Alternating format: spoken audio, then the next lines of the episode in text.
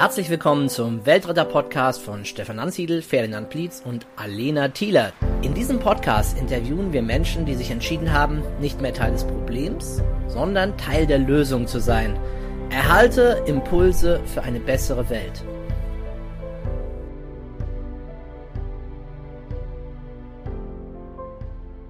Herzlich willkommen bei einer weiteren Folge des Weltretter-Podcasts. Mein Name ist Alena und ich spreche jetzt mit Irene Thomsen. Sie ist Veganerin, vegane Ernährungsberaterin und Mutter und deshalb sprechen wir nun ein wenig über vegane Kinderernährung. Herzlich willkommen, liebe Irene. Ich freue mich sehr, dass du da bist. Hallo, ja, ich freue mich auch, dass ich da sein darf. Sehr schön. Ja, liebe Irene, dann stell dich doch zunächst bitte mal kurz vor. Ja, ich bin Irene Thomsen, ich bin 31 Jahre alt, lebe in der Nähe von Hannover und äh, wie du schon sagtest, ich bin vegane Ernährungsberaterin. Mein Hauptberuf ist immer noch in der Pharmaindustrie angesessen. Ich bin eigentlich Naturwissenschaftlerin und ehemalige, ja eher Forscherin, muss ich dazu sagen. Ich habe da meine Promotion in der Forschung gemacht. Ähm, ich habe mich aber dann sehr für die vegane Ernährung interessiert und noch mein Fernstudium zur veganen Ernährungsberaterin abgeschlossen. Mhm. Und äh, ja, ich bin, wie du schon sagtest, Mutter von zwei Kindern, einer vierjährigen Tochter und einem einjährigen Sohn. Mhm. Super, sehr schön. Ja, du lebst ja selber vegan. Seit wann und was hat dich dazu motiviert? Also vegan bin ich seit bald drei Jahren. Mhm. Ähm, und motiviert hat mich tatsächlich ähm, das gesamte Paket. Also ähm, zum einen das Gesundheitliche, ich bin ähm, sehr interessiert daran, wie funktioniert das, ein gesundes Leben zu führen. Und als ich eben verstanden habe, dass viele chronische Erkrankungen, an denen wir heutzutage spätestens im hohen Alter leiden, mit unserer Ernährungsweise zusammenhängen, habe ich mich da sehr reingekniet, um eben alles Gesundheitliche zu erfassen, zu verstehen. Und das motiviert mich nach wie vor sehr dazu, eine gesunde Ernährung zu pflegen. Und das ist für mich eben die pflanzliche. Mhm. Ähm, ich könnte aber vielleicht nie komplett so strikt sein, wie ich es eigentlich jetzt bin.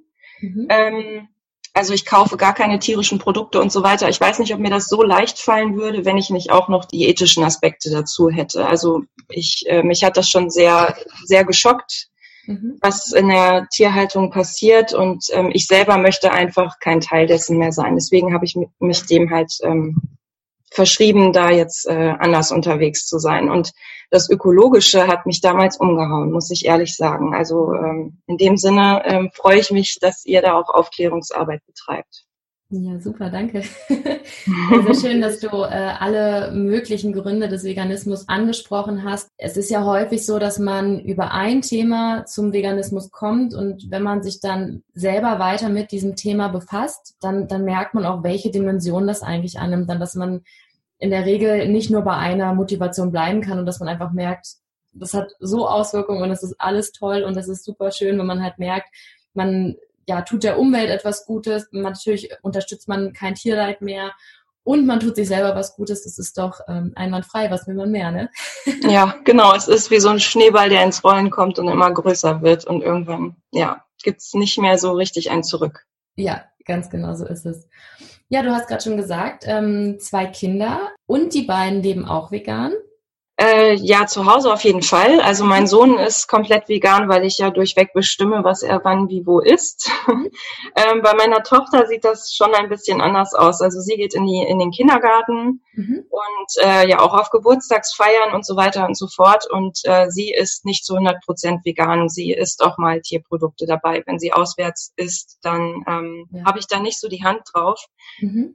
Ich habe ihr das nie aktiv verboten. Ich setze da auf Aufklärung. Ich, mhm. ich erzähle ihr immer mehr. Sie erzählt mir selber auch, mhm. Mama, ich möchte wirklich vegan sein. Also sie hat auch so den, ja, sogar die Verbindung mit Klimawandel ähm, verstanden und ist wirklich ähm, da total drin in dieser Bildung gerade.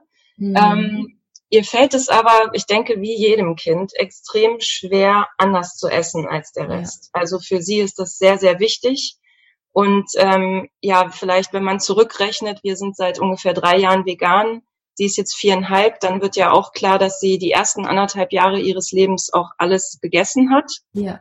Und ähm, sie hat es nie vermisst auf unserem Tisch. Das hat mich gewundert. Also äh, die, das Fleisch, der Käse, das kam weg und sie hat nicht danach gefragt. Mhm. Aber ähm, sie hat eben, äh, sie ist so aufgewachsen, direkt von Anfang an ab eins, ist sie so aufgewachsen, dass sie mit ihren Freunden alles mitessen kann. Und wir haben da keinen Riegel vorgeschoben. Und mhm. deswegen ist das für sie extrem schwer, ähm, dem jetzt zu entsagen. Also wir haben immer mal wieder Phasen, wo wir ihr dann Mittagessen in die Kita mitgeben mhm. und ähm, sie dann eben auch mal wieder komplett vegan ist. Aber dann kommt wieder so ein Punkt, an dem sie sagt, Mama, die ganzen Beilagen sind sowieso vegan, ich esse mit den anderen Kindern mit. Und dann gibt's aber irgendwie Pfannkuchen mit Schokosoße und dann erzähl mal einem Kind, ähm, dass es die jetzt nicht mitessen soll. Das ist schon schwierig und wir haben jetzt die Variante gewählt, dass wir sie selbst entscheiden lassen. Ja, ja, ich kann mir das auch sehr gut vorstellen, dass es für Kinder verdammt schwierig ist, wenn man quasi so der Einzelfall ist. Und das heißt, alle ja. anderen Kinder um einen, die essen alle dasselbe und man selber, ja, isst was anderes. Und gerade als Kind ist es sicherlich sehr schwer, dann da halt auch konstant zu bleiben, weil natürlich ist man dann auch neugierig und ähm, ja, ja. Das, ähm, ja, und einige, einige Speisen üben halt seinen Reiz aus. Ne? Ja, natürlich. Muss man ja auch sagen. Das stimmt. Also, Pfannkuchen, da kann man schon verstehen, wenn man dann doch vielleicht irgendwann mal schwach wird. Ja, genau. Also sie ist halt auch voll so drin in ihrer Mädelsgang, ja. Sie ist ähm, ein super soziales Kind ähm, und sie möchte einfach immer gerne alle mitnehmen und sie wird auch gerne mitgenommen werden. Und das ist bei Essen eben genauso. Es mhm. ist halt, also Essen, jeder, der sich mal im Bereich Essen umstellen musste in der Ernährung, der weiß vielleicht, wie kulturell geprägt das Ganze auch ist. Und das ist schon bei Kindern auch so. Ja, klar, keine Frage.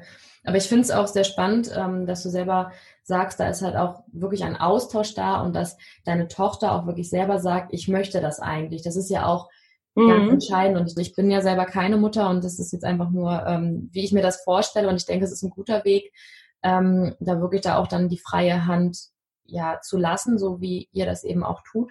Und ja. Ähm, ja, dass sie dann halt eben selber entscheiden kann. Also zumindest funktioniert er für uns. Andere machen das ja wirklich auch so, dass sie sagen, wir machen es ganz strikt. Mhm. Und ähm, ich sehe das nicht so, dass das eine falsch ist und das andere richtig. Ich denke, jeder muss für sich einen guten Weg finden und eben den anderen Leuten keine Vorhaltungen machen. Das wäre ja. sicherlich etwas, was eher spaltet, als dass es zusammenführt. Ja, das sehe ich ganz genauso. Ja, ich würde gerne noch mal kurz auf dein Studium zu sprechen kommen, weil vielleicht ist das für den einen oder anderen, der gerade zuhört, auch interessant. Ähm, du hast ja schon gesagt, vegane Ernährungsberatung. Warum hast du dich dazu entschieden, das zu studieren?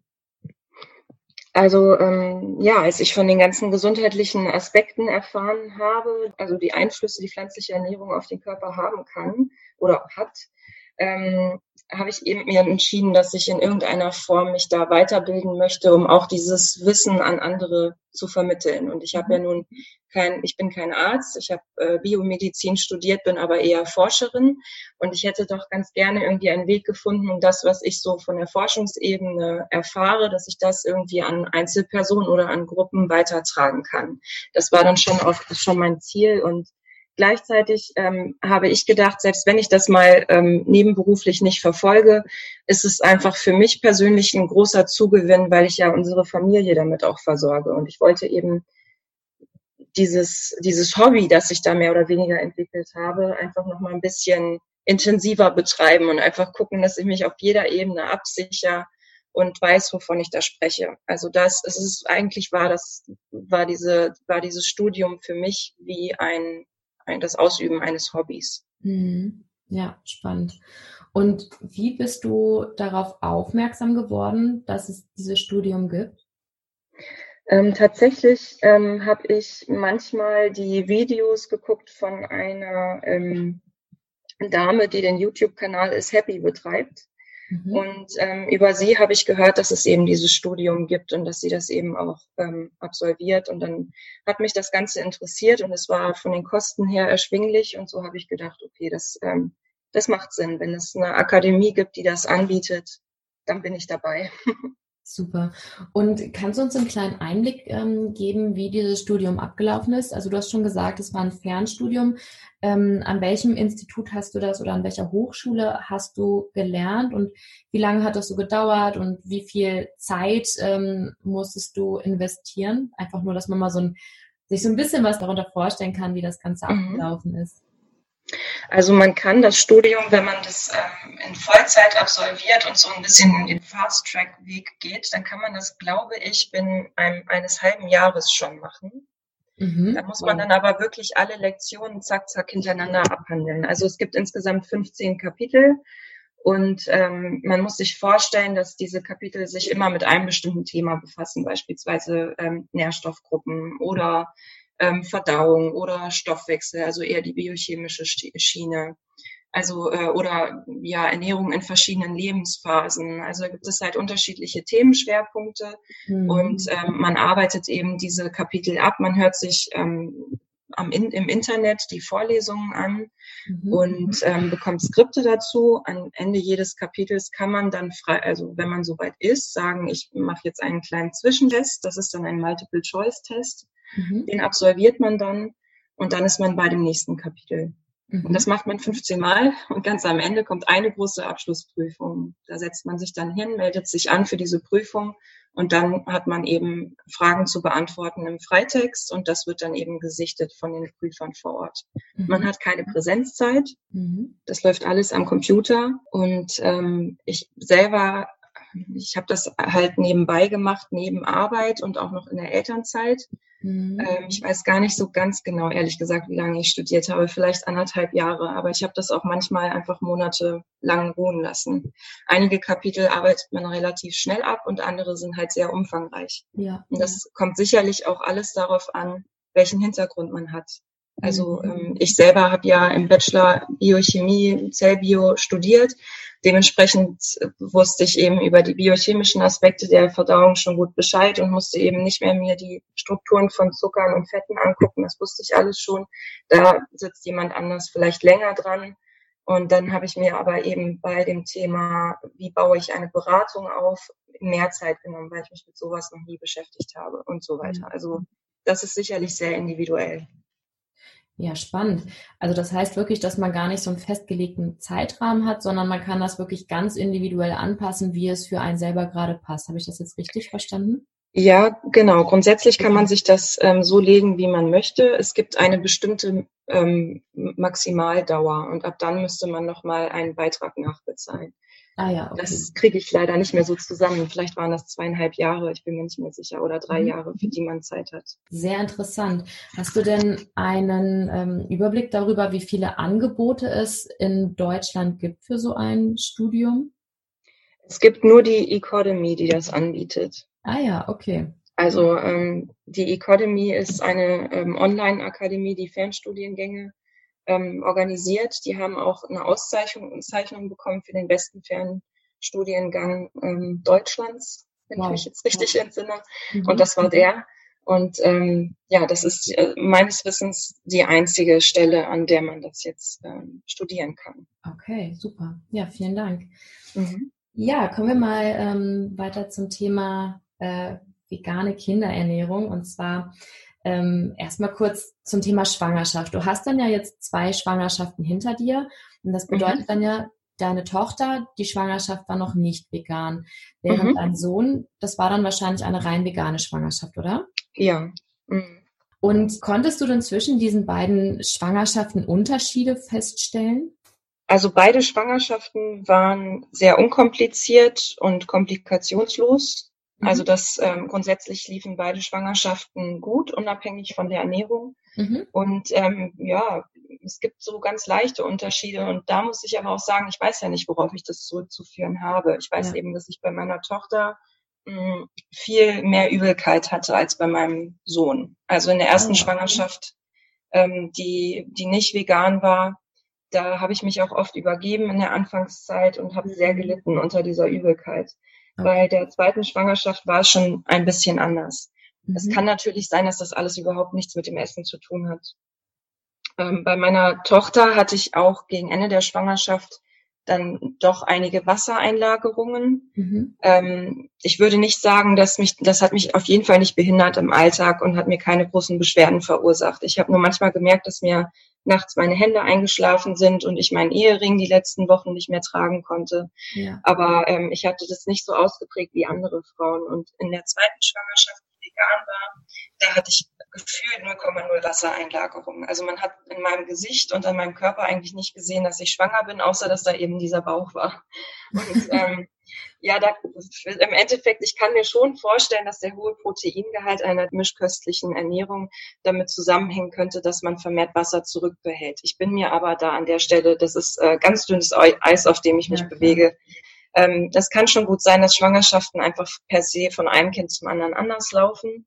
Ähm, aber ich denke, es geht ähm, im Wesentlichen ja darum, ob ich vielleicht in der veganen Schwangerschaft Probleme hatte, die ich in der mischköstlichen nicht hatte. Und ist es, wenn dann, eher umgekehrt der Fall. Bei meinem Sohn hatte ich irgendwann zwischendurch ähm, eine Diagnose, die falsch positiv war für Schwangerschaftsdiabetes. Aha. Und da stand ich echt auf dem Schlauch, weil ich dachte, das kann nicht sein. Man kriegt keinen Diabetes, wenn man sich pflanzlich und fettarm ernährt. Ja. Und ähm, ich bin dann witzigerweise an einen Arzt geraten, an einen Diabetologen in Hannover. Mhm. Das war wirklich reiner Zufall, der ähm, dicke Kontakte mit Hans Diel und Klaus Leitzmann hat, also zwei Koryphäen in der pflanzlichen Ernährungsbewegung. Mhm. Und ähm, er selber ist auch vegan und ähm, ist eben der Meinung, dass man auch, also genau wie ich, ist er der Meinung, dass man Schwangerschaftsdiabetes, Typ 2 Diabetes und so weiter nicht entwickelt, wenn man sich auf die Art und Weise ernährt. Mhm. Und ähm, als ich bei Ihnen den Test wiederholte, hat sich dann eben herausgestellt, dass die Blutproben in der anderen Praxis falsch abgenommen wurden. Also ich war ja, okay. meilenweit entfernt davon, irgendwas entwickeln zu können. Die Blutwerte waren super. Aber das war so der einzige Stolperstein und das hat mich eigentlich eher dazu gebracht, einen tollen Arzt zu finden, der sich eben auch auskennt und der jetzt auch ein Kontakt von mir geworden ist. Ja, perfekt. Worauf muss man denn in einer veganen Schwangerschaft besonders achten? Also am allermeisten sollte man sein Augenmerk wohl darauf legen, dass die Speicher für Vitamin B12 gut gefüllt sind. Man hat einen erhöhten Bedarf. Der Organismus, der in einem reift, der hat einen Bedarf an Vitamin B12 in der Blutbildung, in der neurologischen Entwicklung. Mhm. Und es sind leider Gottes Kinder auf die Welt gekommen, die ähm, in Müttern herangewachsen sind, deren B12-Speicher eben leer waren. Mhm. Und ähm, die Kinder sind leider mit irreversiblen neurologischen Schäden auf die Welt gekommen. Ja. Und ähm, ja, die sind, also das ist auch nicht mehr zu beheben. Das ist so und die, die, die Kinder, die haben eben dann auch keine Chance mehr auf ein normales, in Anführungsstrichen, Leben. Deswegen, man sollte und auf jeden Fall immer seinen B12, ähm, sein B12-Supplement ähm, einnehmen ja. und auch gerne am Anfang der Schwangerschaft oder am besten noch vorher bestimmen lassen, ähm, wie man eingestellt ist, also wie gut gefüllt sind die Speicher. Ja. Und dementsprechend kann man dann eben sein, sein B12-Präparat anpassen und ähm, das dann bitte die ganze Schwangerschaft und Stillzeit hindurchartig nehmen. Das gilt aber auch für alle anderen. Also es sollte nicht nur für Schwangere und Stillende gelten, sondern eben auch für alle anderen. Nur da trägt man nochmal eine besondere Verantwortung für jemanden anders. Mhm. Ja, wow. Ja, das ähm, ist wirklich eine besonders wichtige Information. Das hätte ich jetzt auch gar nicht gedacht, dass das wirklich so entscheidende Auswirkungen ähm, mhm. auf das Kind haben wird. Und auch gut, dass du es nochmal gesagt hast, dass es auch nicht nur schwangere und stillende ähm, Frauen betrifft. Es ist ja wirklich ein ähm, Vitamin, das auch ganz genauso eben natürlich ja nicht stillende ähm, schwangere Veganer zu sich nehmen sollten, sondern ja auch, auch Fleischesser. Da haben ja. wir dann auch tatsächlich einen Mangel was ja vielen auch gar nicht so ganz bewusst ist. Genau. Ja, gerade auch Vegetarier sind sehr gefährdet, was ja. einen B12-Mangel angeht. Ja, ähm, genau. Da Milch und Eier leider auch keine guten Lieferanten für Vitamin B12 sind. Ja. Insofern sollten da auch ähm, gerade Menschen, die lange vegetarisch gelebt haben und dann auf eine vegane Ernährung übergehen, die haben dann auch nicht mehr gefüllte Speicher, um lange ähm, ja ohne Supplement auskommen zu können. Man sagt ja immer, wer sich vegan ernährt, von mischköstlicher Ernährung zu veganer Ernährung übergeht, der hat erstmal noch einen Speicher und profitiert erstmal davon. Mhm. Und dann fängt irgendwann das Supplementieren an. Ja. Aber jemand, der vorher zum Beispiel auch vegetarisch war, sollte sich auch nichts vormachen. Also da mhm. rutscht man schon sehr schnell in einen Mangel rein. Ja. Und das würde ich eben auch nicht, äh, damit würde ich wirklich nicht rum experimentieren. Ja. Und ähm, so prinzipiell gibt es in der in jeder Ernährungsform, die man praktiziert, ja bestimmte kritische Nährstoffe. Es gibt auch für jede Form gleich viele. Also ich sage mal, die Mischköstler haben genauso viele kritische Nährstoffe wie die Veganer mhm. oder die Vegetarier. Es sind nur teilweise eben andere. Mhm. Und ähm, jeder, der auf eine, auf, auf gute Gesundheit Wert legt, sollte eben auf eine ausgewogene Ernährung achten. Ja. Und gerade Frauen, die eben sagen, ähm, sie wollen jetzt schwanger werden und sie nehmen die Verantwortung jetzt für ihren Körper anders wahr, weil eben in ihnen ein anderer Organismus reift, mhm. die können diese Chance, sage ich mal, diese, diese Motivation, die sie dann in dem Moment vielleicht verspüren, nutzen und sagen, ich gehe jetzt her und ähm, sehe zu, dass ich mich gesund und ausgewogen ernähre. Und ähm, wenn ich wenn ich von allen Lebensmittelgruppen, die mir in der pflanzlichen Welt so zur Verfügung stehen, wenn ich mich aus denen ähm, ausgewogen ernähre und eben mich bedarfsdeckend ernähre, dann werde ich eben auch nicht in diese potenziell äh, kritischen Nährstoffmenge rutschen. Ja. Also jedem ist sicherlich geläufig, dass Calcium und Zink oder Omega-3-Fettsäuren, das sind bestimmte Nährstoffe, die eben in der veganen Ernährung zu kurz kommen können oder auch das Protein. Ähm, ich könnte das jetzt alles auseinanderdröseln, dafür haben wir heute nicht die Zeit. Ja. Aber ähm, man kann sich einfach mal seine, seine Hand nehmen und an den Fingern abzählen. Man hat ähm, vier Lebensmittelgruppen, die man bedienen sollte in der pflanzlichen mhm. Ernährung. Das ist äh, Gemüse und Obst, das liegt ja auf der Hand ähm, Getreide und ich würde jedem empfehlen, Vollkorngetreide zu nehmen. Da summieren sich die Nährstoffe viel mehr als, als in diesen Auszugsmehlen, den Weißmehlen. Ja. Hülsenfrüchte und wenn man diese vier Nährstoffgruppen ähm, noch zusätzlich eben bedient durch Nüsse und Samen, dann ist es schwierig, sich nicht ähm, ja, bedarfsdeckend von allen Nährstoffen zu ernähren. Mhm. Ja, super, vielen Dank.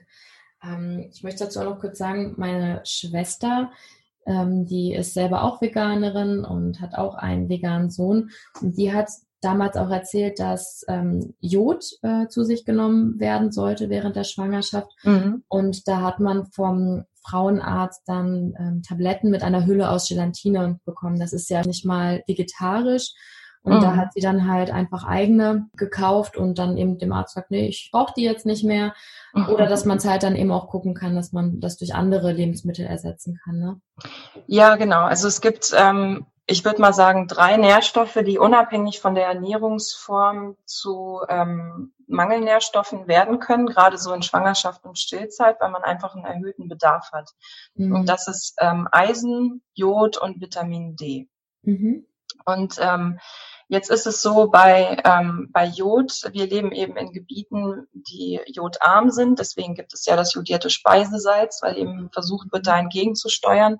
Früher haben Frauen, die schwanger geworden sind, häufig eine vergrößerte Schilddrüse bekommen von einem Kind zum nächsten, mhm. weil eben der Jodmangel von dem Körper darüber kompensiert wurde, dass die Schilddrüse aufgebaut wurde. Mhm. Ähm, man kann, also ich würde jedem empfehlen, ähm, in der veganen Ernährung, wenn man Jod supplementiert, das ist die eine Möglichkeit und dann sollte man eben auf ein veganes Supplement achten. Der Arzt wird dafür da nicht für einen drauf achten. Das ist dann, denke ich, ähm, in der Verantwortung eines jeden. Mhm. Ähm, aber äh, man könnte das eben auch durch Algen wiederum ausgleichen. Also wenn man, ich sag mal, einmal die Woche Sushi isst und dann vielleicht noch ein, zwei Mal Algenflocken in sein Essen schmuggelt oder in einen grünen Smoothie, da packe ich es meistens rein. Mhm. So zwei, dreimal die Woche sehe ich zu, dass ich so eine Algenzufuhr bekomme.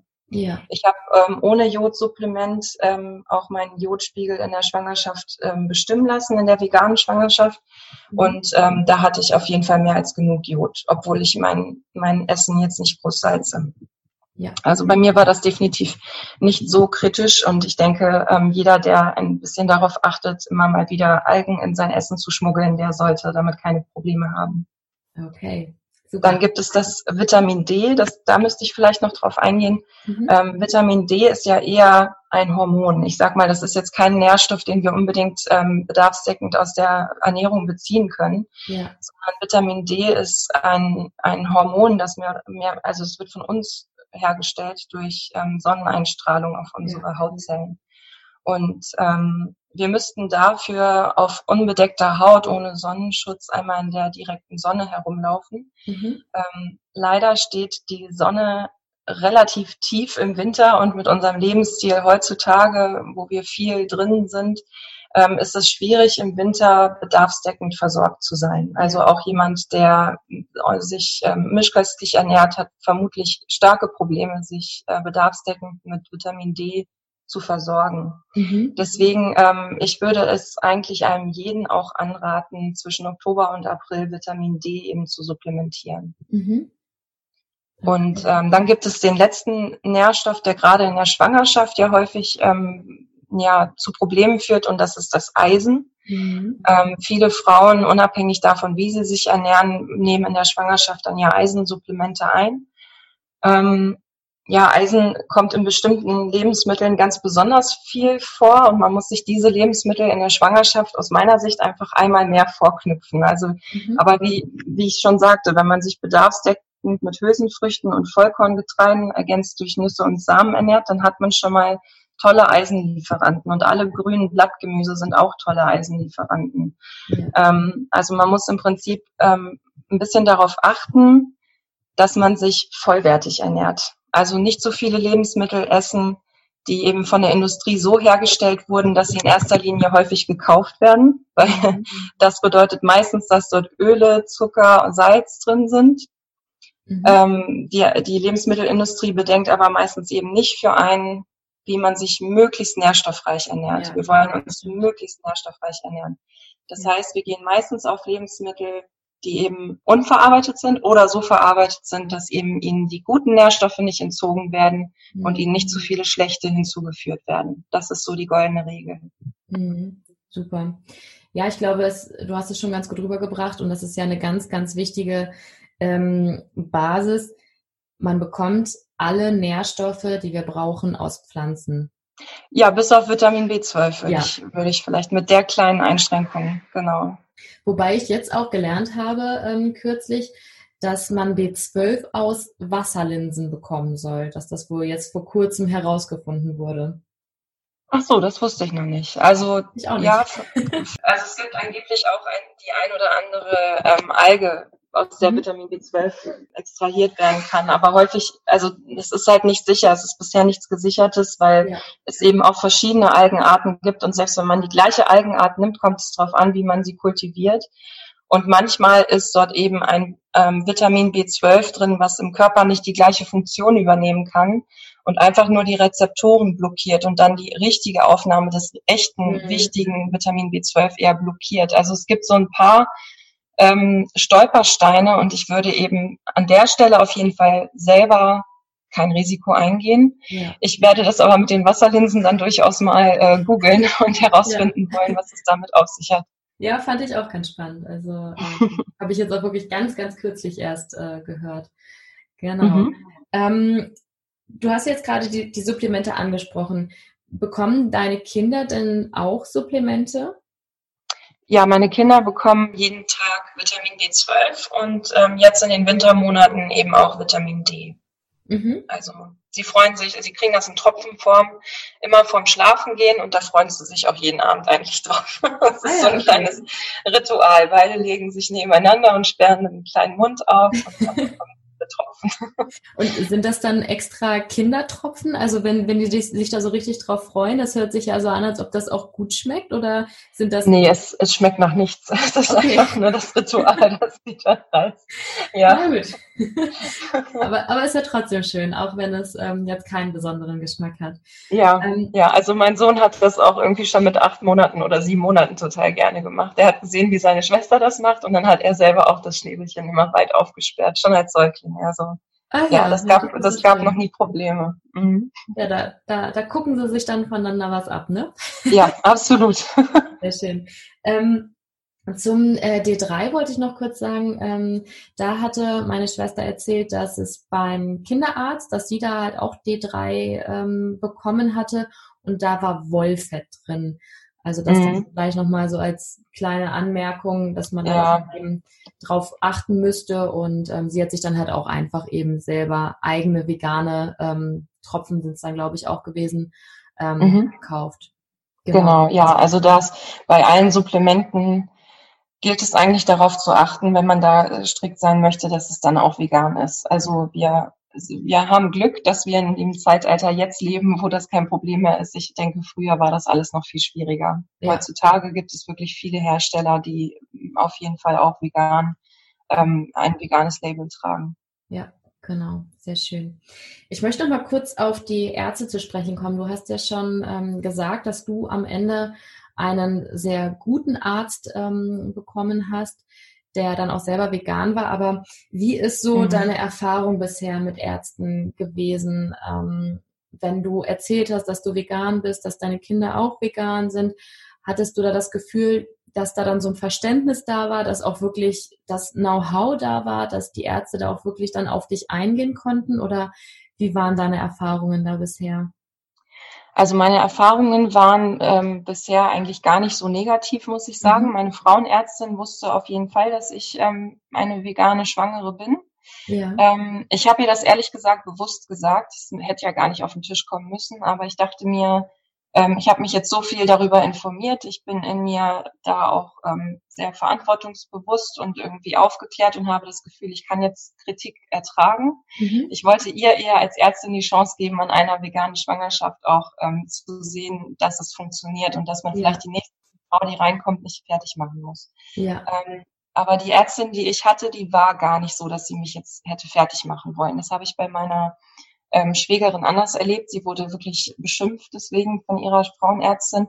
Das habe ich bei meiner Ärztin nicht erlebt. Ähm, sie hat eben darauf hingewiesen, dass sie es ähm, als vernünftig ansehen würde, Fisch zu essen, nichtsdestotrotz. Mhm. Ähm, ich selber habe ihr dann erklärt, dass ich den Bedarf an Omega-3-Fettsäuren darüber decke, dass ich eben täglich ähm, eine Mischung aus irgendwelchen Hanfsamen, Lein, geschroteten Leinsamen oder Chiasamen oder auch mal Walnüssen esse mhm. und darüber meinen Omega-3-Fettsäurebedarf im Blick habe und dass ich den ja. im Blut bestimmt habe und der überdimensional hoch war. Ja. Also das heißt, mein Kind hatte definitiv nicht zu wenige Fettsäuren, um sein Gehirn aufzubauen. Mhm. Ähm, und ansonsten habe ich da eigentlich gar keine Kritik von ihr bekommen. Okay, super. Ähm, sie hat mich nur nochmals auf Jod hingewiesen, aber das hat sie mich auch schon bei der ersten Schwangerschaft, als ich noch nicht vegan war. Ja. Ähm, und bei den Kinderärzten muss ich echt zugeben, die wissen das gar nicht, weil ich nie da bin. Also ich bin nur zu den U1, 2, 3 und so weiter ähm, vor Ort.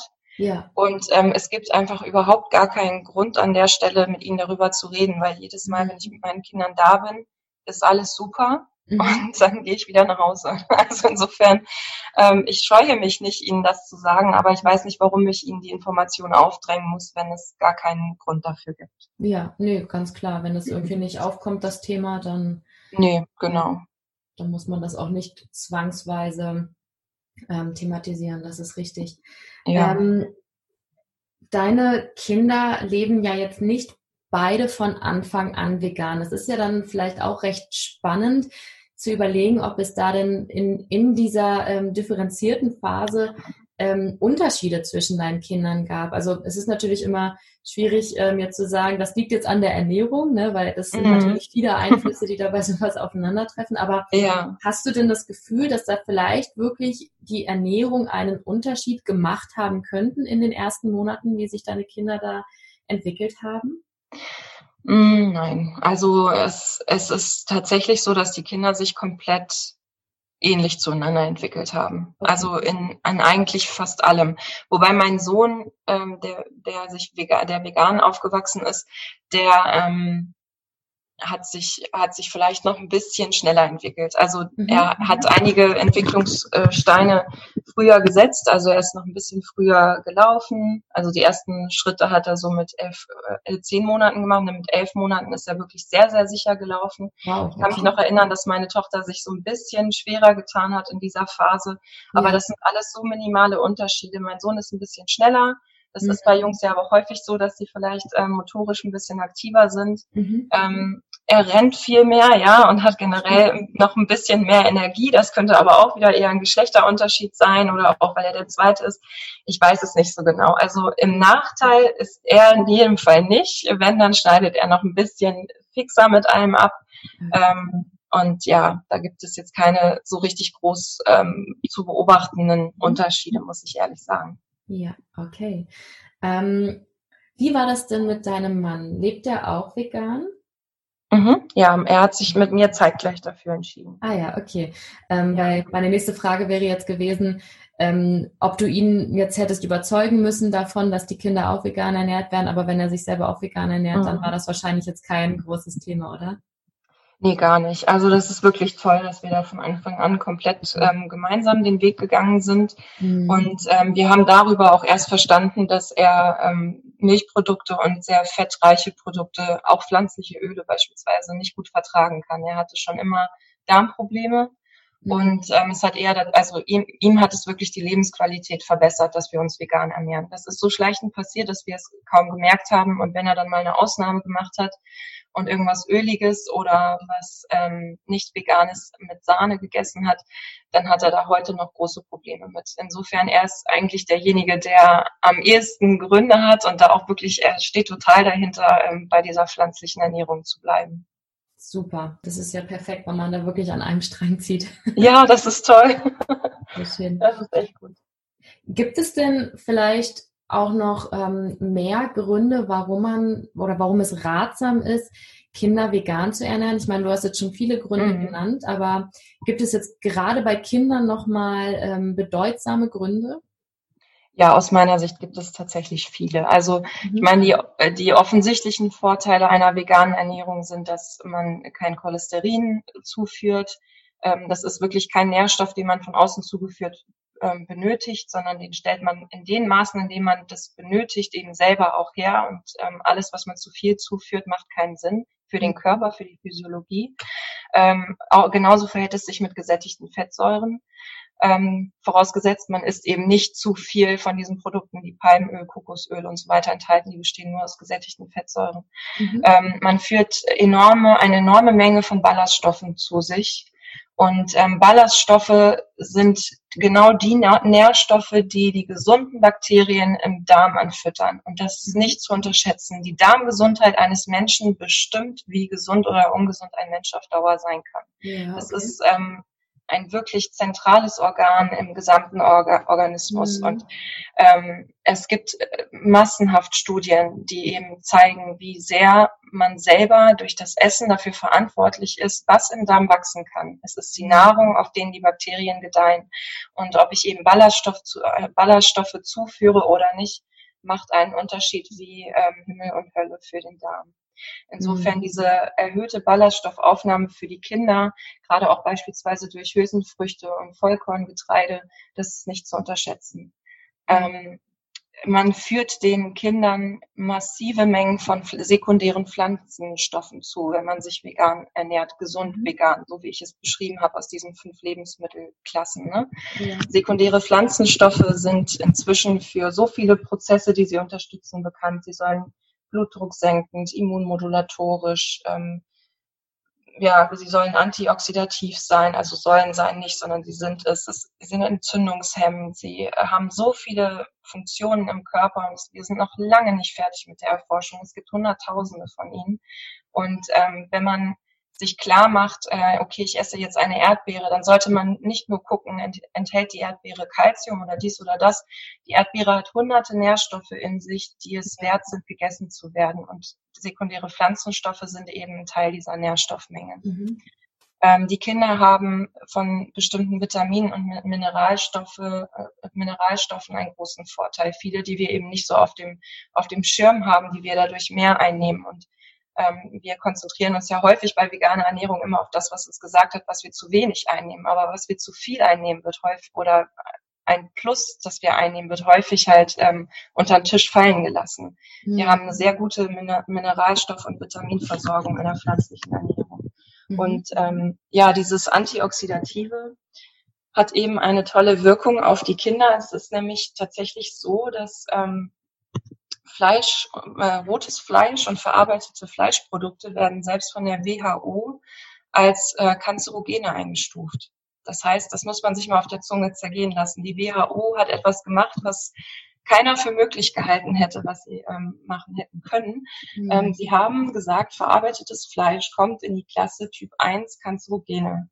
Neben Arsen, Asbest, Dioxin und Tabak und Co. Das heißt, man würde ja eigentlich auch seinem Kind keine Zigarette in die Hand drücken und sagen, na gut, dann rauch halt eine mit, die wird dir ja. schon keinen Lungenkrebs bereiten. Ja. ja. vielleicht wird die Zigarette keinen Lungenkrebs bereiten. Gut ist es trotzdem nicht und ich würde es selber nicht machen. Mhm. Das heißt, ich muss aber jetzt ja in der Kita und so weiter mit ansehen, wie meine Tochter da verarbeitetes Fleisch bekommt. Man mhm. muss darüber hinweg sehen, dass es eigentlich gleichzusetzen wäre, selbst laut der Weltgesundheitsorganisation. Mhm. Und ähm, auch rotes Fleisch zählt unter die Klasse 2b, glaube ich. Das ist immer noch sehr kanzerogen. Ne? Ja. Ähm, also selbst unverarbeitetes Fleisch wurde auch schon so klassifiziert. Und es gibt auch sehr viele gute Daten darüber, dass ähm, tierisches Protein an sich ein kanzerogenes Potenzial hat. Dazu gibt es viele mhm. tolle Versuche. Insofern ähm, und auch Milchprodukte scheinen generell, ich meine, sind das das allerstärkste Allergen, das wir auf unserer auf unserem Planeten haben. Ja, also die in unserer Nahrung, das heißt auf unserem Planeten haben, sondern in unserer Nahrung ist ähm, das Milchprotein das Protein mit dem größten allergenen Potenzial. Mhm. Und ähm, viele Kinder, ohne es zu wissen, vertragen das überhaupt nicht und auch Erwachsene nicht. Das mhm. muss man nicht laktoseintolerant sein. Es geht um das Protein an sich. Und ähm, es, also für mich gibt es neben, ähm, neben Krebs und Herz-Kreislauf-Erkrankungen und Autoimmunerkrankungen und Darmgesundheit generell gibt es sehr viele Gründe, um zu sagen, ich verbanne tierische Produkte von meinem Speiseplan. Ja. Ja, das, ähm, da hast du wirklich viele absolut spannende äh, Punkte genannt und zur Milch, das ist halt auch einfach so die, dieser Gedanke, ne, dass das, es ist ja die Muttermilch einer anderen Spezies und Mhm. Es ist irgendwie naheliegend, dass das halt als ähm, ausgewachsener, erwachsener Mensch einfach nicht natürlich und auch nicht gesund sein kann, ähm, ja, Nein. die Muttermilch einer anderen Spezies zu sich zu nehmen, die dafür da sein soll, dass man selber wächst. Also ja, genau. Also es gibt auch ähm, gute Beispiele, Beispiele wie, wie eben diese Wachstumsfaktoren auf unseren Körper wirken. Also IGF-1 ist ein, ein Hormon, das man als Beispiel aufführen kann, dass es ähm, in der Milch gibt, was eben Zellwachstum anregen soll. Im Zellzyklus jeder Prozess wird durch IGF-1 katalysiert und das ist ähm, sehr gefährlich für uns Erwachsene, weil wir alle haben irgendwie ein, eine Eindrittel Chance in unserem Leben an Krebs zu erkranken. Das ist schon recht hoch. Mhm. Der weiß, wie schlimm diese Erkrankung ist. Und wenn man eben weiß, dass man ähm, einen hormonellen Katalysator da täglich zu sich nimmt, der eben Zellwachstum beschleunigt und eben auch bei Krebszellen so wirken kann, dann sollte man sich fragen, ob es wirklich sinnvoll ist, das noch weiter zu sich zu nehmen. Ja, ganz richtig. Ähm, die Milch ist auch eine äh, ganz gute Überleitung. Und zwar ähm, würde ich gerne noch kurz darüber sprechen, worauf man denn achten muss, wenn die Kinder aufhören, die eigentlich für sie vorgesehene äh, Muttermilch aufhören zu trinken. Weil ähm, Kinder ernähren sich ja im Prinzip von Beginn an vegan und wenn sie dann älter werden, dann hören sie ja eben auf, Milch zu trinken, die eigene Muttermilch. Ähm, mhm. Genau, und worauf muss man achten, wenn die Kinder größer werden? Also ähm, erstmal ist es so, dass man ja ungefähr ein, ein halbes Jahr komplett nur stillen soll. Mhm. Und ähm, dann eben nach und nach äh, Essen einführen sollte.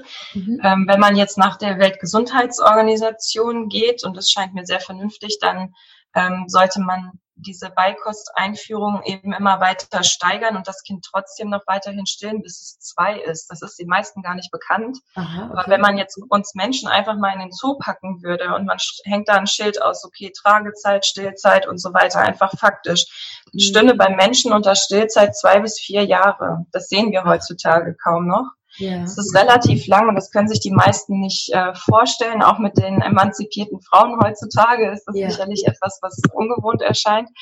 Ähm, also ich selber habe es so gemacht, dass ich meinem Sohn einfach ab dem Alter, wo er eben Interesse an Essen gezeigt hat, ungefähr mit einem halben Jahr, habe ich ihm angefangen, Beikost zu geben. Und ähm, ja, man kann da erstmal mit einfachen Gemüsesorten anfangen. Mhm. Ähm, das ist jedem auch selber überlassen, ob er jetzt Dinge andünstet und gibt oder eben ähm, Brei gibt. Ich selber habe es immer besser gefunden, wenn mein Sohn einfach bei uns so mit isst und wir vereinfachen selber unser Essen für die Zeit einfach. Ja. Also ähm, ich weiß nicht, den Brokkoli, den Blumenkohl, die Pastinake, die Möhre, das kann man ja alles einfach im Dampfgarer machen und entweder zu Brei verarbeiten oder dem Kind eben so geben. Und dann kann man das Ganze irgendwann nach nach und nach, wenn die Kinder älter werden, neun, zehn Monate und so, kann man eben anfangen, das Ganze mit ähm, Bohnen noch zusätzlich anzureichern, mit mhm. Vollkorngetreiden. Man kann beispielsweise auch ähm, bei einem Bauern einfach ähm, Dinkel oder also auch im Biomarkt oder so, das kann man ja alles äh, sich besorgen, kann man den Dinkel oder irgendein anderes Getreide einfach einweichen in Wasser über Nacht und dann kochen und dann eben dem Kind auch so füttern, dass es dann das ist dann alles ganz weich gekocht. Ähm, das sind alles Dinge, die gut funktionieren. Und äh, ja, dass man halt den Speiseplan des Kindes immer mehr aufbaut, von mhm. Gemüse hin zu Vollkorngetreide, zu Hülsenfrüchten, ähm, natürlich auch äh, Obst dann noch äh, sehr, sehr gerne ganz viel und ähm, ja, man kann halt dann auch äh, Nussmusse damit hinzupacken, dass die eben auch die ganzen gesunden Fettsäuren mit reinkriegen. Also die Samen rein, die Nüsse rein, entweder gemahlen oder in Form von Nussmusen. Damit, also ich habe meinen Sohn zum Beispiel auch ähm, häufig die Dinge einfach ähm, so Blumenkohl einfach mit ein bisschen Nussmus gedippt und ihm dann mhm. gegeben. Ah, ja. Also der hat das alles sehr gerne verschlungen. Der mochte das ganz gerne. Und ja, wenn man dann noch Vitamin D und B12 eben zusätzlich gibt und ähm, ja, er trinkt immer artig morgens diesen grünen Smoothie mit. Der besteht bei uns aus ah, ja. 60, 70 Prozent irgendwie aus Grünzeug. Und das finde ich toll, weil das sind tolle Lieferanten für sämtliche Nährstoffe, auch unter anderem für Kalzium und Co. Und ähm, dann packe ich da eben auch nochmal Algen mit rein für ihn ab und zu mal. Und äh, ja, insofern ich ähm, denke, wir fahren damit sehr gut und das so würde ich es empfehlen, ja. Das hört sich wirklich nach einem sehr wertvollen Tipp an, wie man die Ernährung dann äh, Stück für Stück aufbauen kann. Und ich finde es mhm. ganz klasse, dass sogar dein Sohn schon ähm, diesen Smoothie mittrinkt. Ähm, ja. Kannst du kurz, ähm, sagen, was du da genau reinmachst? Ähm, einfach ein bisschen Obst. Also Banane eignet sich zum Beispiel ganz gut, um das so ganz gut zu süßen. Aber ich würde, also es gibt ja wirklich ähm, Videos zurzeit von Veganern, wo sie irgendwie zwölf Bananen ins Smoothie packen. Also das kann ich nicht so richtig nachvollziehen. Ich glaube, also ich würde es so machen, dass ich den so ein bisschen wässriger gestalte. Einfach eine Banane, ein Apfel, vielleicht noch eine Birne, alles, was halt so saisonal ist oder halt Beeren oder was auch immer. Ähm, das kann man wirklich variieren, wie man will. Dafür gibt es mhm. Rezepte oder man macht es frei Schnauze, so mache ich es meistens. Ja. Und dann ähm, packen wir eben alles an grünem Blattgemüse rein, was gerade erhältlich ist. Ähm, wir mhm. haben mal Palmkohl, jetzt auch in der Winterzeit gerne Grünkohl, Feldsalat, ähm, Spinat, äh, Mangold. Man kann eigentlich alles reinpacken, was grün ist. Auch das Grün von den, von den ähm, Möhren.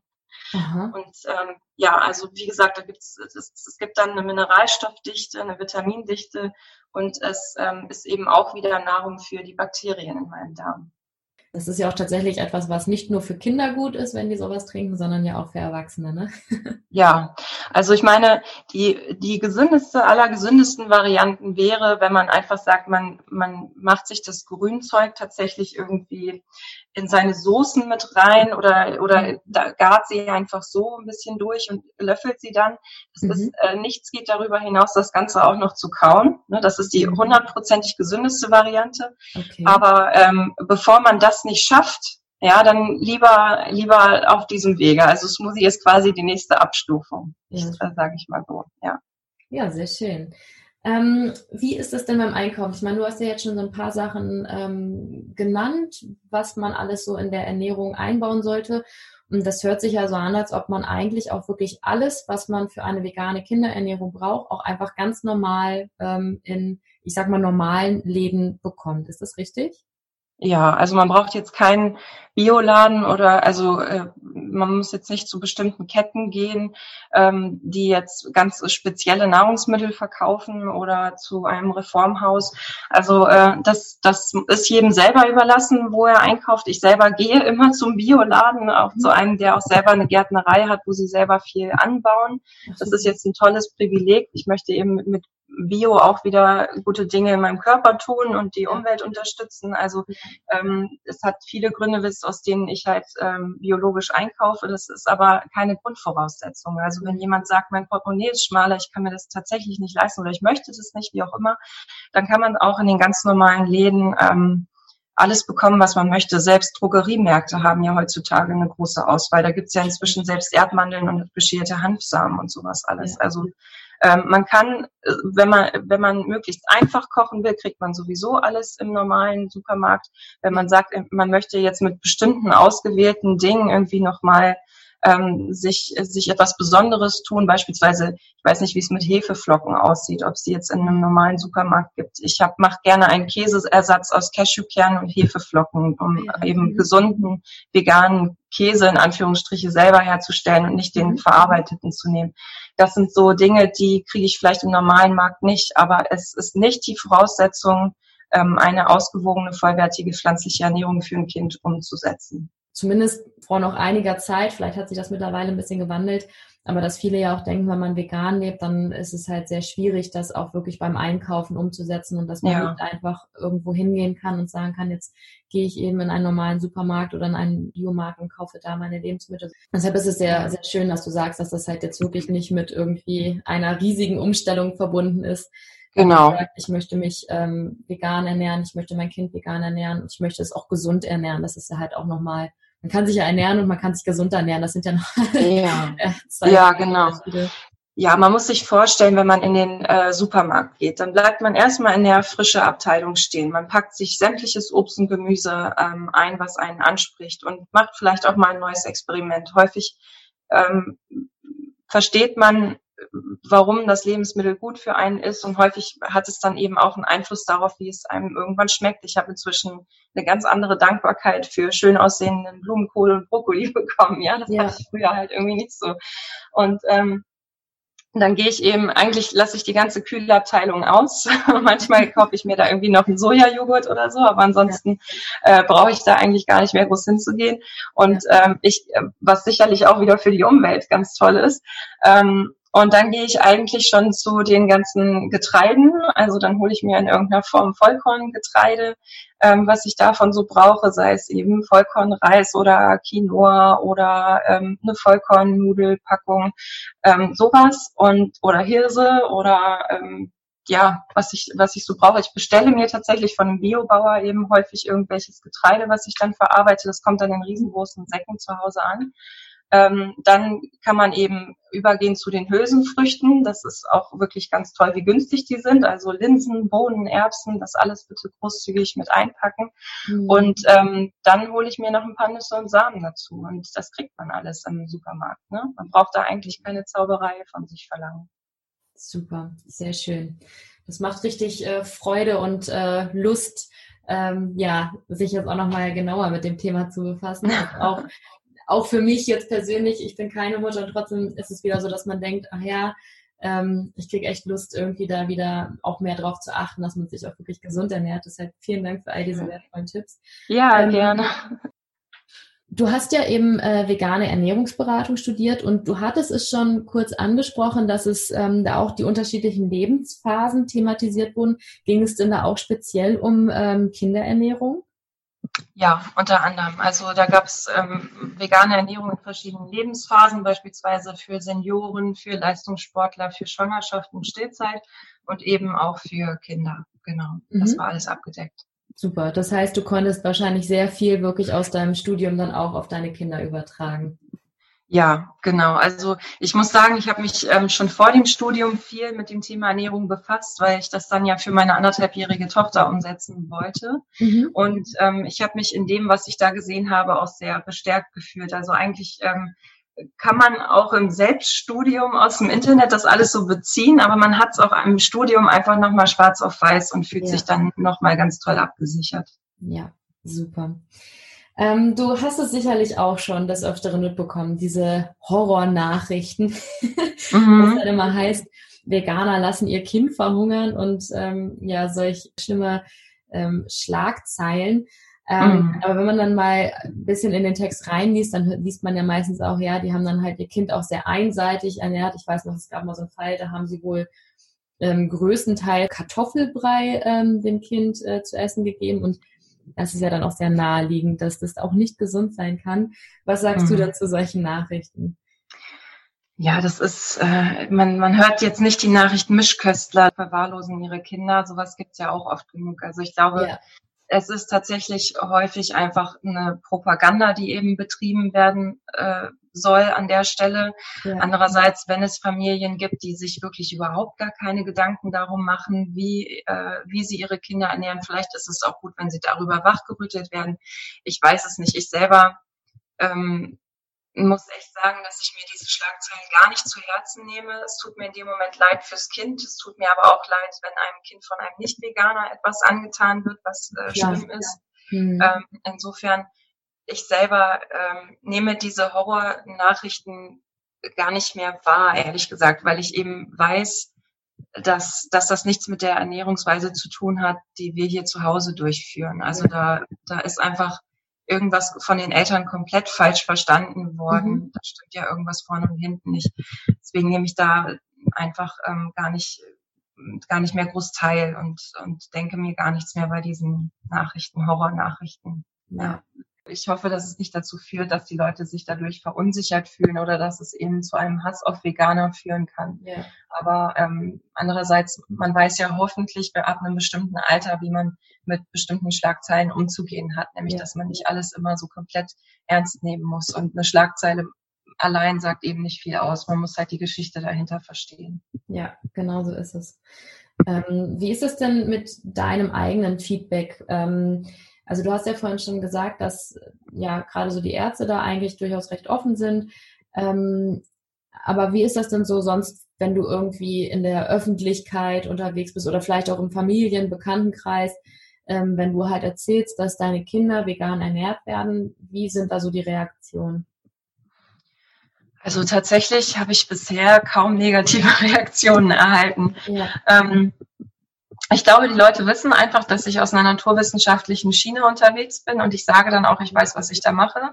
Also ich sage ihnen auch, dass ich das dann ähm, mich informiert habe und daraufhin auch nochmal etwas zusätzliches studiert habe, um das eben besser verstehen zu können.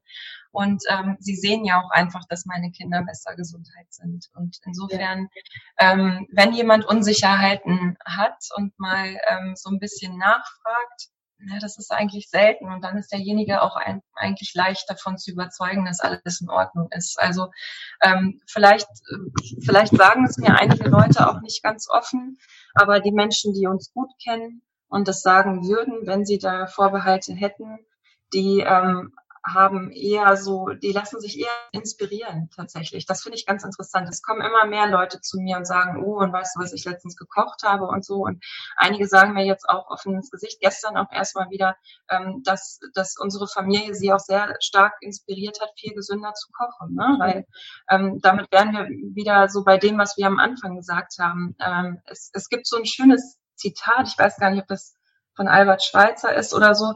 Das lautet irgendwie, ähm, jemanden ein gutes Beispiel vorzuleben, ist nicht nur ein guter Weg, um jemanden zu beeinflussen, das ist der einzige. Ne? Ja, sehr schön. Das, nach diesem Zitat sehe ich das alles, in dem Licht sehe ich das ganz gerne, weil es bringt nichts gegeneinander zu wettern. Man muss ähm, einfach ein gutes Beispiel vorleben und eben zeigen, dass man gesund sein kann, Spaß an der Sache hat und so weiter bei uns einige Freunde sind bisher noch gar nicht darauf angesprungen ähm, und die haben sich für das vegane Thema gar nicht interessiert. Und jetzt auf einmal kommen sie dann teilweise um die Ecke und sagen, hier erzählt doch da nochmal, wir haben mhm. letztens auch nochmal den Film gesehen oder haben uns, haben, uns ist das zu Ohren gekommen.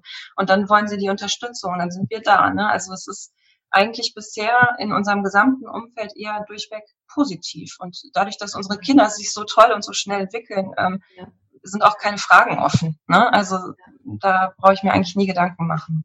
Wow, perfekt. Du hast sehr viele schöne Sachen gesagt, auch dass man das vorlebt und dass man so dann halt eben auch mhm. andere Menschen inspiriert. Sehr schön. Ja, was ähm, kannst du denn abschließend Eltern empfehlen, die sich auch dafür interessieren, ihre Kinder vegan zu ernähren? Ich würde jeder Familie, die jetzt überlegt, ähm, vegan zu werden, in jedem Fall raten, dass sie sich jetzt einfach mal mit dem Thema auseinandersetzen und sich informieren. Also man, ich glaube, man muss zum einen Motivation sammeln. Das kann man sicherlich gut, indem man vielleicht den einen oder anderen Film sieht. Zum anderen würde ich im Internet einfach wirklich nach Quellen suchen, wie man eine gesunde vegane Ernährung zusammenstellt und wo man seine Nährstoffe herkriegt. Denn es gibt bestimmte Mythen über die vegane Ernährung, aber man hat nicht genug Kalzium und die Knochen ja. und so. Und wenn man sich damit schon mal beschäftigt hat und einfach weiß, womit die Leute in seinem Umfeld um die Ecke kommen könnten, und, um einen anzugreifen, dann ist man dafür gewappnet und dann weiß man eine Antwort. Und dann lassen einen die Leute auch ziemlich schnell in Ruhe. Vielleicht ist es das, auch der Grund, warum wir so schlecht angreifbar waren, ja, von mhm. Anfang an. Weil wir einfach ähm, da eine klare, scharfe Sicht auf die Dinge hatten und wussten, das haben wir nicht zu befürchten, macht euch mal locker, ne? So, wir haben uns informiert. Ähm, man kann auf viel Gegenwind und Kritik stoßen, man muss es aber nicht, wenn man klar in seiner Sache ist. Also ja. ist es gut, wenn man sich Dinge bewusst macht, Dinge klar macht. Dank des Internets kann man sich auch sehr gut bilden über bestimmte Sachen. Und wer dazu nicht so richtig die Lust hat, der lässt sich einfach beraten. Dafür gibt es ja Ernährungsberater, ja. Genau. Ähm, die Deutsche Ernährungsgesellschaft beispielsweise, die ist ein bisschen konservativ eingestellt ähm, die sagt ja, dass ähm, vegane Ernährung in bestimmten Lebensphasen eben nicht durchgeführt werden sollte, beispielsweise in Schwangerschaft, Stillzeit und solchen ähm, besonderen Momenten der Kindesentwicklung. Mhm. Ähm, andere Ernährungsgesellschaften wie die kanadische, die kanadisch-amerikanische, die australische, die, ich glaube, österreichische, schweizerische, ähm, die sind alle eben der Meinung, eine gut geplante vegane Ernährung ist in allen Lebensphasen ja. möglich. Das heißt, gut geplant, das ist eben wichtig, weil wie gesagt, B12 ist, ist ähm, schon eine ähm, Erscheinung. Wenn es wenn Mangel auftritt, dann ist das eine Katastrophe. Ne? Mhm. Und das sollte man nicht riskieren. Und ja, wenn man halt das Gefühl hat, es ist einem alles zu viel und zu unübersichtlich, dann sollte man eben zu Fachleuten gehen. Und das, da kann ich schon mal vorwegnehmen, das sind nicht die Ärzte, sondern das sind Leute, die sich speziell mit dem Thema auseinandersetzen. Ja. Und ähm, ja, ansonsten ähm, nicht scheuen, diesen Schritt zu machen, weil das ist eine ganz also eine Chance für, für was ganz Tolles, also mhm. für, für ein sehr gesundes Leben. Also man hat nicht nur eine Dankbarkeit für das, was man tut, weil man eben weiß, man verhindert Tierleid und hilft der Umwelt. Man, man tut aber gleichzeitig auch etwas für sich selbst. Also es ist ja. auch, hat auch viel mit, sicherlich mit Selbstliebe zu tun. Ja, wie, ja, wie wichtig ja. ist mir mein Körper? Und ähm, gerade wenn es um Kinder geht, ähm, die Kinder waren noch nie so chronisch krank wie heute. Ja, also man hat da eine massive, also eine starke, ein starkes Handwerkzeug an der Hand, um da jetzt nochmal aktiv zu werden. Hm. Super. Ähm, du hast gerade schon gesagt, ähm, mit Informationsmöglichkeiten, gibt es denn da irgendwas, was du empfehlen kannst? Bücher, Studien, ähm, Dokumentation, um jetzt wirklich für die, die sich weiter damit ähm, befassen wollen, dass die halt gleich was wissen, wo sie ihre Informationen am besten herbekommen können?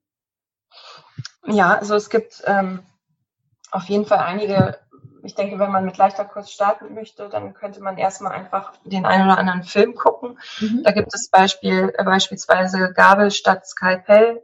Ah ja, oder ähm, Hope for All, unsere Nahrung, unsere Hoffnung. Das sind interessante Filme, die, in denen es eben auch über, um Gesundheit geht oder ein bisschen ähm, kantiger, der Film What the Health. Mhm. Ähm, das sind so die Filme oder The Game Changers ist ja gerade rausgekommen. Ja, da geht's aber eher so, das ist eher so Leistungsstärke, Männlichkeit, so das, das geht eher in die Richtung. Ähm, es gibt äh, eben auch viele Buchautoren. Das neue Buch von Nico Rittenau ist sicherlich toll, um zu wissen, ähm, wie steht's mit den verschiedenen kritischen Nährstoffen in der veganen Ernährung, wie ernähre ich mich. Mhm. Er, er ist ja selber der ein Ernährungsberater und weiß auf jeden Fall, was er da tut und was er schreibt. Ja, ähm, das Buch kann ich empfehlen. Also ein Buch, das mich komplett überzeugt hat, ist die China-Studie. Ja.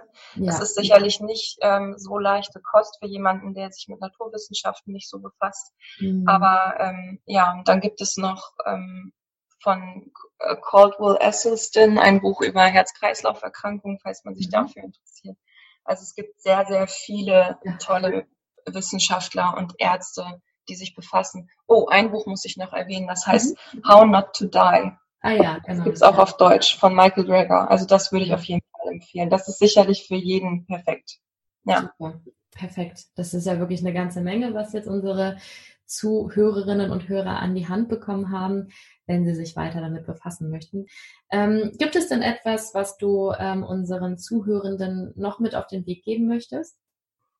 Ja, sie sollen sich ruhig rantrauen an die vegane Ernährung. Also es ist ähm, am Anfang eine Umstellung und ich denke, wenn man es gesund machen will, muss man auch ein bisschen Zeit in der Küche einplanen. Ich möchte aber jeden dazu dazu motivieren, das zu machen, denn ähm, die Kinder werden irgendwann Erwachsene und ähm, das, was sie im Kindesalter lernen und die Prägungen, die sie mitbekommen, sowohl die Geschmäcker als auch einfach ähm, das Handeln, was kaufe ich im Supermarkt ein, was bearbeite ich zu Hause an Lebensmitteln, ähm, das prägt sich ein und man hat wirklich ähm, die Möglichkeit, sein Kind jetzt früh zu prägen in positiver mhm. Weise, mhm. mit positiven Verhaltensweisen und mit einem guten Vorbild.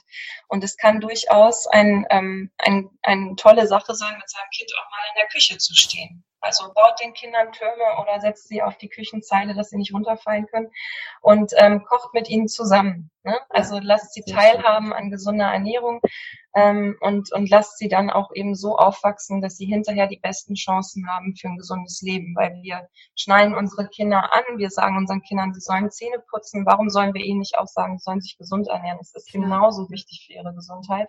Es ist ein weiterer Faktor, den wir zu beachten haben. Mhm. Und ähm, ich würde jedem empfehlen, es ist eine toll investierte Zeit, sich damit zu befassen und es mhm. ist ähm, in seinem Wert nicht zu unterschätzen. Super. Ja, ganz toll gesagt und viele schöne Tipps und ähm, genauso ist es. Ich meine, sich gesund zu ernähren ist einfach so essentiell, weil ich meine, geht ja dabei auch um wirklich Lebensmittel, die man sich, ähm, ja, die man zu sich nimmt. Und das mhm. ist einfach wirklich die Grundlage für unsere Gesundheit und damit halt auch wirklich für unser Leben. Und wenn man das wirklich gleich schon von klein auf mitbekommt, dann ähm, ist das sicherlich sehr, sehr wertvoll. Deshalb sehr schön, ja. dass du das nochmal gesagt hast. ähm, ich möchte dir nun zum Abschluss unsere Weltretterfrage stellen. Und die lautet, was braucht die Welt deiner Meinung nach zurzeit am meisten? Die Welt braucht sicherlich zurzeit am meisten ein, also ich würde es mal als kulturellen Wandel bezeichnen. Mhm. Habe ich auch mal abgeguckt von einem anderen Menschen, der mich mal über Nachhaltigkeit aufgeklärt hat. Ja. Ähm, ich glaube, man muss einmal erkennen, dass, ähm, dass das eigene Handeln wichtig ist. Man kann nicht warten, dass die Politik für einen irgendwelche Wege ergreift, dass sie eben sagen, okay, wir versuchen an der Stelle eben weniger CO2 in die Atmosphäre zu entlassen oder ähm, wir versuchen an der Stelle den Plastikmüll einzudämmen. Das ist alles etwas, was von uns kommen muss. Die Politik kommt nach, wenn wir vorgehen. So ist es, glaube ich, schon immer gewesen. Ja. Und ähm, insofern, ich glaube, wir müssen in uns gucken, was können wir machen. Und mhm. eigentlich geht es nicht anders, als ein bisschen sich kulturell in eine andere Richtung zu entwickeln, als wir es bisher gemacht haben. Wir sind immer, wir haben immer Richtung Fortschritt gestrebt. Ja, wir wollten immer weitergehen, ähm, auch mit dem mit dem Kapitalismus. Wir wollen immer mehr Geld verdienen. Wir wollen uns immer mehr von diesem Geld etwas kaufen. Ja. Wir wollen unseren Lebensstandard bis ins Unermessliche anheben.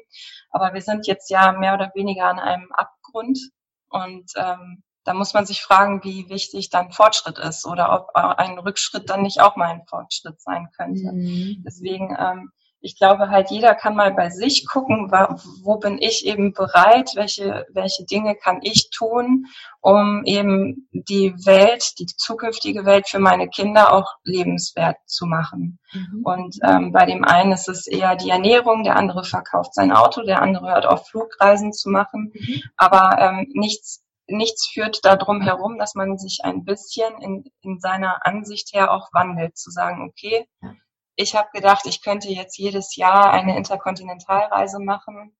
Jetzt merke ich, es ist nicht gut für den Planeten. Wie hole ich mir diese Belohnung oder dieses schöne Gefühl an anderer Stelle auf nachhaltige Weise? Wie kann ich mich in meiner Sichtweise wandeln, damit ich mit meinem Leben maximal zufrieden bin und trotzdem den Planeten Umwelt schon behandle? Und ich glaube, das geht nicht anders als mit einem kulturellen Wandel. Wow, ganz toll gesagt. Vielen, vielen Dank dafür. Ja, liebe Irene, ähm, wir sind nun am, am Ende unseres Interviews und ich möchte dir ganz herzlich danken. Das war wirklich total spannend und ganz wichtig, gerade wenn man halt äh, an Nachhaltigkeit und die künftigen Generationen denkt, ähm, ist Veganismus ja ein ganz wichtiges Thema, gerade für dich als Mutter und alle anderen Eltern ist das ja wirklich ganz, ganz entscheidend, ähm, nachhaltig zu handeln. Deshalb vielen, vielen Dank und äh, ich wünsche dir und deiner Familie nur das Allerbeste. Danke dir auch. Es war schön hier zu sein und mach weiter so. Ja, danke schön. Bis dahin. Das war eine Folge des Weltretter Podcasts. Möchtest auch du Teil der Lösung werden? Dann geh auf www.welt-retter.org und mach mit.